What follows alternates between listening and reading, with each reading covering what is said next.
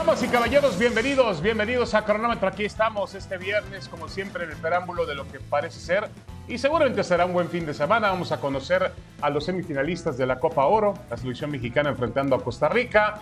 Tendremos el Gran Premio de Fórmula 1 en Silverstone, en la Gran Bretaña. Vamos a ver el duelo de Checo Pérez por el segundo lugar y, por supuesto, el torneo de Wimbledon, donde hoy ha ganado ya el, eh, uno de los grandes favoritos el, serbio Novak Djokovic ha ganado ya hoy en su presentación sobre el suizo Stan Wawrinka. Así que hay mucho, mucho de qué hablar. Saludo con mucho gusto y discutir, por supuesto. Saludo con mucho gusto allá en Dallas en Arlington, donde va a jugar mañana la selección mexicana de fútbol a Mauricio Imay. Mauricio, ¿cómo estás? Bienvenido. Saludos. Un poco, un poco retirados de Arlington, David. Buenas tardes y fuerte abrazo para todos de la modernidad del Estadio de los Vaqueros. Nos trasladamos al ya antiguo Cotton Bowl. ¿Por qué? Porque aquí va a entrenar la selección mexicana en aproximadamente una hora.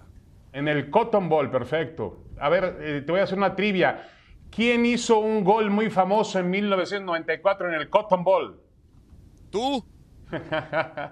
Por favor, creo que todavía hay una placa ahí, si es que todavía existe el estadio, pero es verdad. Vi a tus espaldas el viejo, el viejo No te volvió a salir, ni te volverá a salir, pero ni fue me volverá a salir nunca. Bueno, al que sí le están saliendo las cosas, Mauricio, es a Jaime Lozano, Jimmy Lozano, pero al mismo tiempo empieza a escuchar voces a su alrededor, normal, típico del fútbol mexicano, de que se está buscando un entrenador. Ya sabes que hoy todo el mundo ya empieza a inventar, que yo tengo la exclusiva, que están buscando a Mourinho, que están buscando a Zidane, que están buscando a Nacho Ambriz. Todo ese ruido le llega a Jaime Lozano. ¿Qué opina él hoy, entrenador interino de la selección mexicana de fútbol? A ver, a mí me dijeron, vas a la Copa Oro. Y creo que hay oportunidades en la vida que tienes que estar listo primero y después tienes que aprovechar. Yo creo que a veces la vida no es justa, el fútbol eh, también pasa, sucede lo mismo. Y no olvidemos las palabras cuando yo llegué al cargo. Yo venía por una Copa Oro. A mí nunca me, dijeron, este es el proceso, de a partir de aquí es el proceso de, Jaime Lozano de, acá, de, de cara al, al próximo mundial. Qué bonito hubiera sido, pero no es así. Si están hablando con gente, están en todo el derecho, porque a mí no me, no me dijeron nada que, que, o sea, que, no me puedan cumplir. Bueno, noto, Mauricio, muy tranquilo a Jaime Lozano. Tú estás cerca de él. ¿Qué opinas, Mauricio? Muy tranquilo, eh, David. Y, y, más allá de la tranquilidad que expresa o más allá de la, de la tranquilidad que uno puede percibir en Jaime Lozano, es la realidad eh, de Jaime Lozano. Él sabe muy bien que el acuerdo fue por la Copa Oro. Hasta ahí, hasta ahí. Y todo lo que se habla en torno al futuro de Jaime Lozano, en torno al próximo entrenador de la selección mexicana, él sabe que es una realidad, él sabe que los directivos están buscando a alguien, él sabe que no es el candidato número uno y hasta el momento no le quite el sueño, por lo menos así lo transmite. Sí, lo entiendo así. Ahora, también me parecería muy raro, no sé a ti Mauricio, que de pronto, y bueno, típico del fútbol mexicano, que de pronto el proyecto de una selección y de un entrenador se definiera a partir de los resultados en una Copa Oro. No puede ser eso. La Copa Oro no tiene el nivel para medir realmente la capacidad de un equipo, de un futbolista y de un entrenador. Yo creo que eh, Jaime Lozano puede ser un buen candidato. A mí me parece que hay que acompañarlo por otro tipo de entrenador porque, para que gane, para que obtenga experiencia. Pero entiendo muy bien y, y, acepto la polémica y habrá quien opine que Jaime Lozano tiene las virtudes para quedarse de una vez. Pero lo que sí creo es que la Copa Oro no puede definir eso. Yo creo que no tiene el nivel para definirlo, Mauricio. Estoy de acuerdo. Ahora, eh, si estamos hablando de un entrenador de jerarquía, de trayectoria, un peso pesado, un peso pesado, llámese Mourinho, Zidane, Luis Enrique ya no es opción porque ya llegó al Paris Saint Germain, sería para Jaime Lozano como ir a Harvard y graduarse, eh, tener la mejor universidad, la mejor etapa de preparación eh, y entonces sí después él hacerse cargo de la selección mexicana. Pero si para Mauricio Imay, esta es, esta es una opinión, si para Mauricio y May van a ir por una Almada, por un Nacho no es para que Jaime Lozano sea auxiliar de uno de ellos. Para mí, si van a ir por uno de esos de la liga, mejor que se quede Jimmy. Bueno, yo pido lo contrario. Mira, no sé el tema de Almada, me parece que yo tengo el, lo que sí tengo la idea a partir de lo que te dijo en su momento Guillermo Ochoa, la semana pasada o hace un par de semanas, tengo la idea de que la federación ya definió que el entrenador tiene que ser mexicano. Y obviamente la lista de candidatos se recorta drásticamente, porque mira, el tema con Coca. Coca era un técnico. Pero me estás dando la razón, David. Sí. Me estás dando la razón. Si el técnico tiene que ser mexicano, que sea Jimmy. No, no, no. O, me, vas a, o me vas a decir, o me vas a decir que Nacho Ambriz es mucho mejor que el Jimmy. No, bueno, Nacho Ambriz tiene mucho más recorrido que Jaime Lozano, ha sido campeón en es el fútbol mucho mexicano. mejor. A ver, escúchame, escúchame, Mauricio el bagaje, la experiencia de un entrenador. Nacho Ambriz ha dirigido al América, ha dirigido a las Chivas. ¿Cómo le fue? Ha dirigido. cómo le fue? Caramba, ¿cómo le fue? Enseguida volvemos con lo mismo. ¿Cómo le fue? ¿Cómo le fue? Siempre con ese pretexto, ¿cómo le fue a Tata Martínez de Barcelona? A ver, tú estás... Hay que dirigir al Barcelona, no, A ver, espérame tantito. El fútbol y la vida es de resultados. el fútbol y la vida es de resultados. tú estás aquí porque eres, el, eres, muy bueno, porque eres uno de los mejores o el mejor. Por eso estás aquí. No, Mauricio, pero no es eso. pero también, también tu currículum. cuando yo analizo el currículum de Mauricio Imay, pues veo dónde trabajó, qué tipo de presión enfrentó, qué tipo de retos tenía, y, cuánto duró en esa empresa. ¿Qué ha hecho cada uno? Espérame, Tiene, tiene mucha experiencia Nacho Ambriz, mucha más experiencia. Ambriz. yo no sé, yo no sé en qué se basan para decir que hoy Nacho Ambriz es mucho mejor opción que Jaime Mucho mejor, mucho mejor. No sé en qué se basan. Campeón, eh, eh, campeón del Con equipos importantes no le fue bien. con equipos importantes no le fue bien. En momentos europea, no le ha ido bien. Experiencia europea en el cuerpo técnico de Javier Aguirre, en el Atlético de Madrid, en diferentes equipos españoles fue, le fue mal en la segunda división de España, correcto. A mí me parece que tiene muchísima más experiencia que Jaime Lozano y es más entrenador que Jaime Lozano. Pero bueno, Mauricio, a ver, ¿qué cambios debe hacer Jimmy Lozano para enfrentar mañana a Costa Rica? ¿Qué cambios se vislumbra? Puede recuperar algunos jugadores por lesión, ¿no? Por, no, por tema de, de, castigo. Por suspensión. sí, sí, sí. Para mí solamente va a ser una modificación. Eh, para mí va a jugar el Cachorro Montes con Johan Vázquez eh, en la central. Fueron sus dos centrales titulares en, los Juegos Olímpicos. Va a mantener a sus dos eh, laterales, esos que jugaron contra Honduras y contra Haití, Gallardo y Jorge Sánchez. Va a adelantar a Edson Álvarez al medio campo, va a ser su volante de recuperación. Va a jugar Luis Romo como interior, porque Luis Romo es de sus inamovibles. Y entonces habrá que saber ¿Y Chávez? interior va a sacrificar a Chávez? Chávez o a Eric Sánchez? Pues Yo creo que se va a quedar Chávez. Yo creo que van a ser Edson, Luis Chávez y Luis Romo. Y adelante no le, vamos, no, no le va a mover absolutamente nada con relación a esos dos primeros partidos. Con Antuna por derecha, con Orbelín por izquierda y con Henry Martín como centro delantero. Correcto. Entonces vuelve a lo que mejor le funcionó Jaime Lozano, que fue el partido contra Honduras y también la e incluso la apretada victoria que tuvo sobre Haití en la ronda de grupos. Hizo cambios, hizo modificaciones. Yo creo que la defensa central se fortalece. Espero que César Montes haya aprendido mucho de lo que pasó aquel jueves en Las Vegas, en la Liga de las Naciones contra Estados Unidos, porque perdió la cabeza, perdió la cabeza, no la puede perder. Eso está, está claro. Si sueltan una patada, porque la sueltan. Si no sueltan la patada, porque no la sueltan. pero, vas perdiendo, como vas perdiendo contra Estados pero Unidos. Mauricio hay, que, hay que mostrar tantita sangre, Mauricio tantito hay, por lo menos una patada.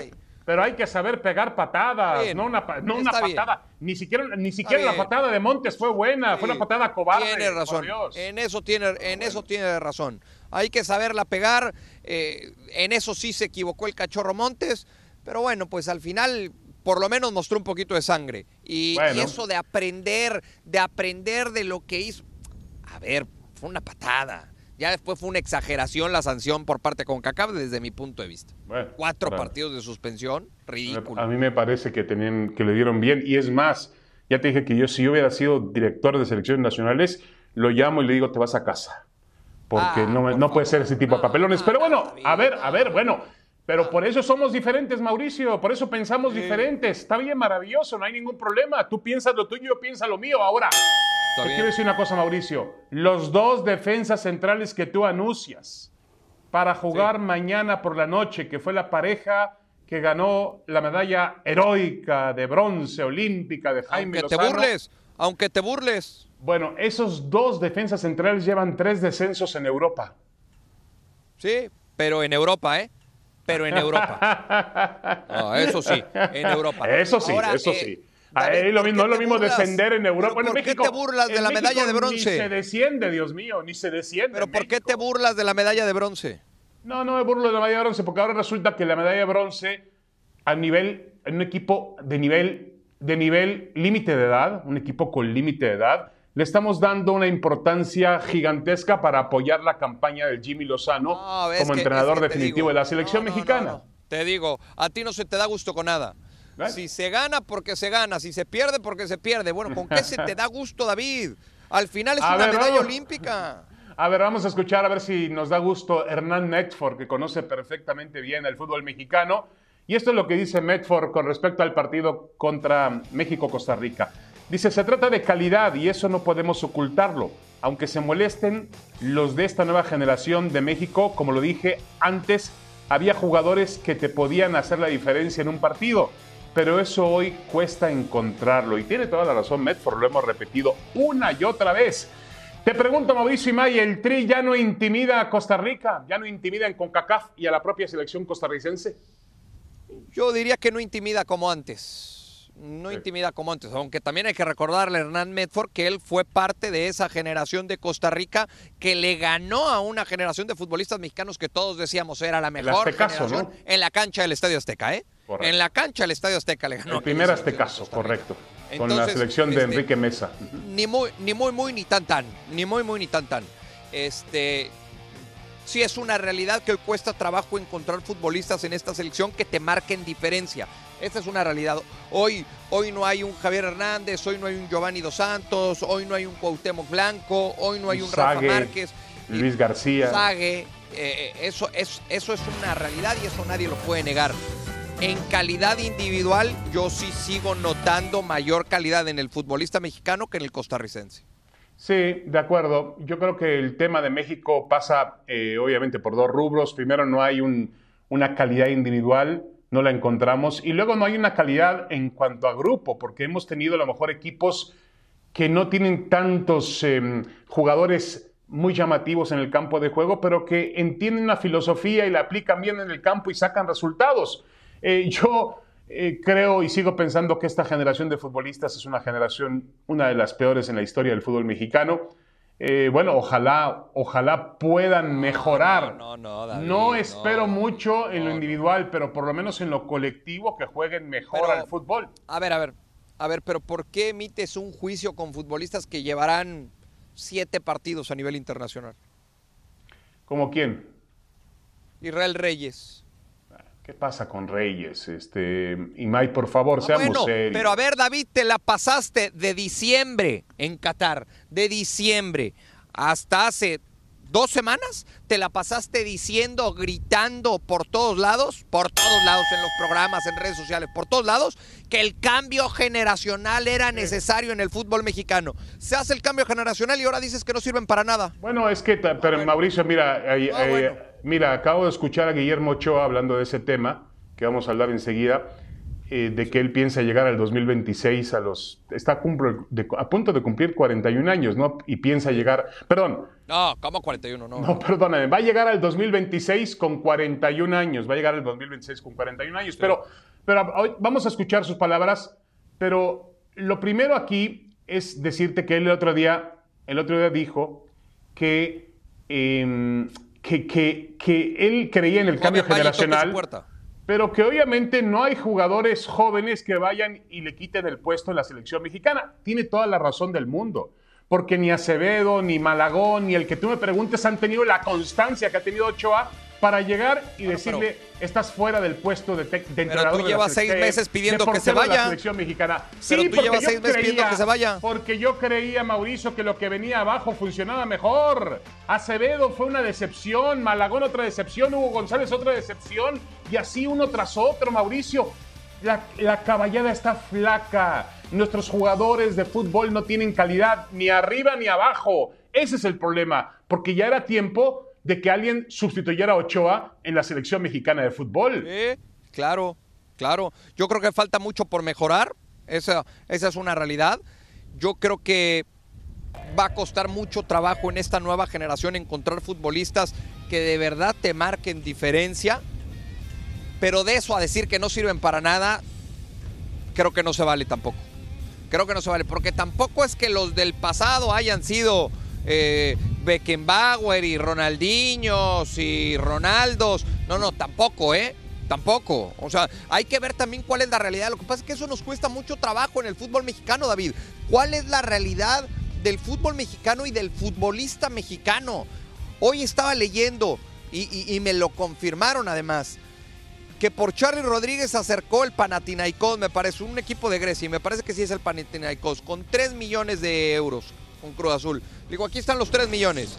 Dijo, no, no, no, por menos de 7 no lo vendo. ¿De verdad? ¿Un jugador mexicano hoy vale más de 7 millones de dólares? ¿De verdad? Bueno, porque eso, eso habría que decirse, a los dueños de equipos, los dueños de clubes del fútbol mexicano. No, de ninguna manera. Está inflado. pero también usted, Ahora, pero, pero también a ti, porque tú no, no, no, yo qué. si valieran 15 o 20. Qué? Si yo no los pongo, en, no los cotizo yo. Ahora, Mauricio, no, yo no hice, no, no, no, nunca seguí la carrera de economía, ni tampoco soy muy buen economista. Mi esposa es la que maneja el dinero aquí en casa y yo soy muy malo para manejar el dinero. Pero hay una ley de oferta y demanda. Es decir, ¿Me entiendes? Si hubiese más Charlie Rodríguez, si hubiese más Charlie Rodríguez, pues costaría más barato. Pero al haber pocos Charlie Rodríguez, pues sube el precio de Charlie Rodríguez y los clubes mexicanos se vuelven locos. ¿Tú crees que Cruz Azul diría 3 millones de euros, pero tengo otros 2, 3 Charlie Rodríguez en la sub-20, sub-18, sub-17? No los tiene, Mauricio, no los tiene. Por eso el jugador mexicano vale tanto. Pero, pero aunque los tenga, David, Cruz Azul por Charlie Rodríguez pagó más de 5 millones de dólares. Pues evidentemente no lo va a dar en tres. No, y lo que acaban de pagar por Kevin Álvarez también, una locura lo que pagó el América, el Pachuca también. Estoy de acuerdo contigo. Eh, ahí está uno de los temas, uno de los problemas, un mal endémico del fútbol mexicano. Tienen que trabajar en él, pero yo, yo entiendo que tienen que trabajar en él, no tú, no yo, porque me eches la culpa a mí. Tienen que trabajar los dueños de equipos del fútbol mexicano y entender que el futbolista mexicano tiene una realidad y esa realidad es dura y es también una realidad fría. Sí. El futbolista mexicano no tiene un nivel de grandes ligas ah, europeas. Ahora sí. No lo tiene. Ahora sí. Bueno. Ahora sí. Bueno, a ver, Mauricio y Maye, vamos a hablar esto de sub-23 que ganaron la medalla de oro en los Juegos Centroamericanos del Caribe, que tenían la obligación de ganarlo, porque si la CONCACAF es pobre, si la Copa Oro es pobre, los Juegos Centroamericanos del Caribe te dicen, quítate que ahí te voy. Pero México cumplió y ganó con Gerardo Espinosa como entrenador la medalla, la medalla, de, de oro, me quedo con el bronce de Jimmy Lozano, la medalla de oro en los Juegos Centroamericanos y del Caribe. ¿Qué valor tiene esta medalla? Tiene valor, pero, pero hasta ahí, porque al final es un trofeo, al final es un título, al final es un reconocimiento, pero en el área, ¿no? Eh, como bien lo dices, los centroamericanos, bueno, pues eh, era en automático pensar que la selección mexicana obtuviera la, medalla de oro. Pero sí le doy el valor, sobre todo cuando pienso que esta generación pues no consiguió eh, el boleto a, Juegos Olímpicos por hablar, por hablar de un momento importante, ¿no? Entonces sí le doy un valor, eh, tampoco es que le dé el gran valor a este, a este triunfo por la calidad de rivales y por el nivel que se juega en los centroamericanos. Sí, estoy contigo. Creo que le has dado el punto, Mauricio. Sobre todo el momento que vive el fútbol mexicano, un momento de mucha crítica, de mucha desgracia, de pocos resultados. Y bueno, estos chicos fueron con esa presión a los Juegos Centroamericanos de ganar o ganar. Cualquier otro resultado hubiese, sido otro sonoro fracaso para las selecciones mexicanas. Y bueno, cumplieron ganando el oro. Yo espero que esos jugadores ahora puedan desarrollarse bien en los clubes mexicanos en la Liga MX o donde actúen para que realmente terminen siendo los futbolistas del futuro, del futuro, porque el futuro que viene, yo con los jugadores nuevos que veo en la selección mexicana actual, la selección mayor, no me ilusiono demasiado. Ya pediste el cambio generacional, ahora pides el cambio de la generación de la eh, generación. Ya, ya, ya, a ver si la siguiente sirve, a ver si nos vamos dos generaciones adelante, a ver si la o quizá no han nacido, ¿no? Te lo veía a los futbolistas que nos van a generar ese cambio. No, no, no vayas pidiendo eso en esta chamba porque nos quedamos tú y yo sin, sin trabajo, ¿eh? Eso es verdad. Y, este, y, eso está muy pronto a suceder. A ver, este, Mauricio, eh, te pregunto, la selección femenil mexicana, vamos a firmar de puño y letra nuestras predicciones, juega contra Venezuela este fin de semana por la presea dorada. Otro equipo que también Eh, otra selección que también ha estado bajo la sombra del fracaso, no se clasificó a Juegos Olímpicos, no se clasificó al Mundial de Nueva Zelanda, Australia. ¿Puede el fútbol femenino coronarse ante Venezuela? Ah, este, te voy a decir que sí, te voy a decir que sí. Eh, yo, yo, era de los que creía o de los que pensaba que con el crecimiento y la evolución del fútbol femenil en cuanto a liga en nuestro país iba a repercutir para bien en selecciones nacionales y bien lo dices, se han quedado también con las, con las bolsas vacías en cuanto a la posibilidad de competir eh, de manera más importante a nivel internacional. Pero voy a decir que sí por ser el rival Venezuela.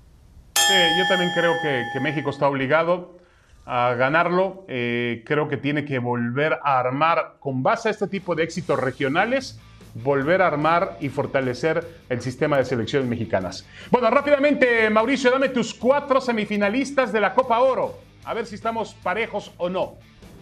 Panamá, Estados Unidos, Jamaica y México. Panamá, Estados Unidos, Jamaica y México. Estoy contigo. Sí, sí, sí.